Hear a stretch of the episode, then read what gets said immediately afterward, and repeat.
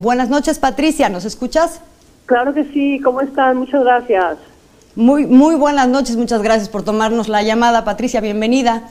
Pues hemos estado muy atentos a, tus declaraciones públicas, a tu acompañamiento, al acompañamiento que diste al presidente a Washington en el marco de la firma del tratado, del TEMEC, y nos ha llamado la atención eh, primero, bueno, por la posición que ocupas dentro de un sector económico en medio de un contexto en el que se ha empujado mucho el discurso de que no es posible tener al mismo tiempo un modelo económico que permita la redistribución y además impulsar la economía.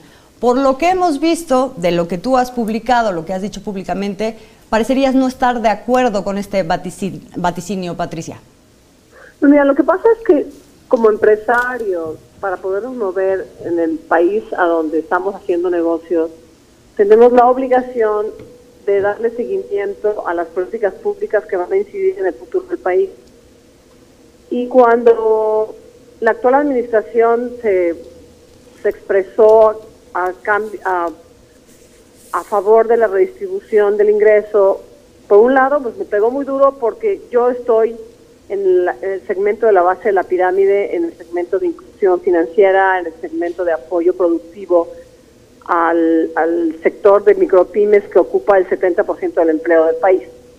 Y mira, me puedes confundir entre obligación social, pero también es mi modus operandi para, para hacer negocios como empresaria. Entonces, obviamente le he dado mucho seguimiento algo con lo que simpatizo porque afecta directamente a mi sector, un sector que el debate económico de siempre ha sido que o redistribuyes o creces, pero es un debate que ya no es casualidad, que está siendo totalmente superado en términos de discusiones económicas a nivel universidades. Eh, mi alma mater, Columbia University, por ejemplo, me sorprendió desde hace ya más de dos años Joe Stiglitz, que fue mi profesor, eh, y Ned Felt, los dos premios Nobel, pues retando toda la cultura tradicional de decir que o redistribuyes o creces, sino que todo lo contrario, lo que te dicen es el famoso neoliberalismo, que no es una no es una piedra de toque nada más del presidente de la República Mexicana, eh, nos falló porque la idea de que los mercados iban a hacer cargo de generar negocios para todos no fue así. Entonces, el reto que está teniendo las economías alrededor del tema de redistribución, alrededor del tema de inclusión como sine qua non para desarrollo, el acuñe de los términos ya no de crecimiento, sino nada más, sino también de desarrollo incluyente, de eh, economías del bienestar que, que incorporan otros medidores, no son inventos de un líder mexicano, es prácticamente yo siento que a alguien le está hablando al oído, porque en realidad es todo el mundo que está moviendo hacia allá.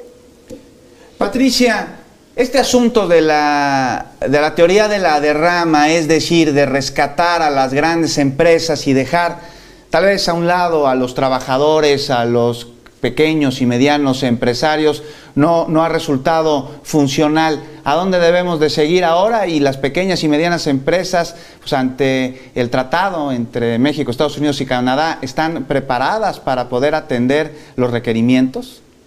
Pues mira, el, el discurso del presidente es que generando mercado interno, atendiendo a la mayoría de la población que está en la base de la pirámide, se fortalecen las empresas grandes porque generas una demanda interna de los productos que producen las empresas grandes. mercado interno, claro. Es, pues, es una teoría que es respetable, que es sustentable, en términos de que se puede sustentar en términos teóricos y en términos prácticos. Em, la otra tendencia de, una economía del bienestar, a donde todo mundo tenga acceso a los servicios básicos de educación, salud, eh, retiro digno, pues es una manera de fomentar una trama de social a donde todos eh, tengamos el mismo la misma cancha de juego con accesos básicos como como te estoy hablando que cohesionan a una sociedad de arriba hacia abajo y a, y a los lados. Ahora, la otra parte que yo veo como una gran oportunidad y ahora sí ya la hice mi bandera de este año es lo que le dije al presidente a los dos presidentes en la cena donde todos los empresarios aportamos nuestro, nuestro granito de arena de qué íbamos a hacer. Acuérdate que el TIMEC trae reglas de origen muchísimo más fuertes, dependiendo de cada sector, es para que tú puedas exportar con libre de aranceles, libremente en, la región del TIMEC. Tienes que tener una regla de origen de productos y creo que es la oportunidad de oro para vincular a las pequeñas y medianas empresas mexicanas para que produzcan todo aquello que teníamos antes que importar de Asia principalmente para poder exportar a Estados Unidos. El contenido de, en el Tratado de Libre Comercio inicial, el contenido de insumos que importábamos de Estados Unidos para exportar a Estados Unidos era el 64%. Ahorita el contenido de insumos de Estados Unidos para exportar a Estados Unidos es el 24%. El resto lo importamos de Asia.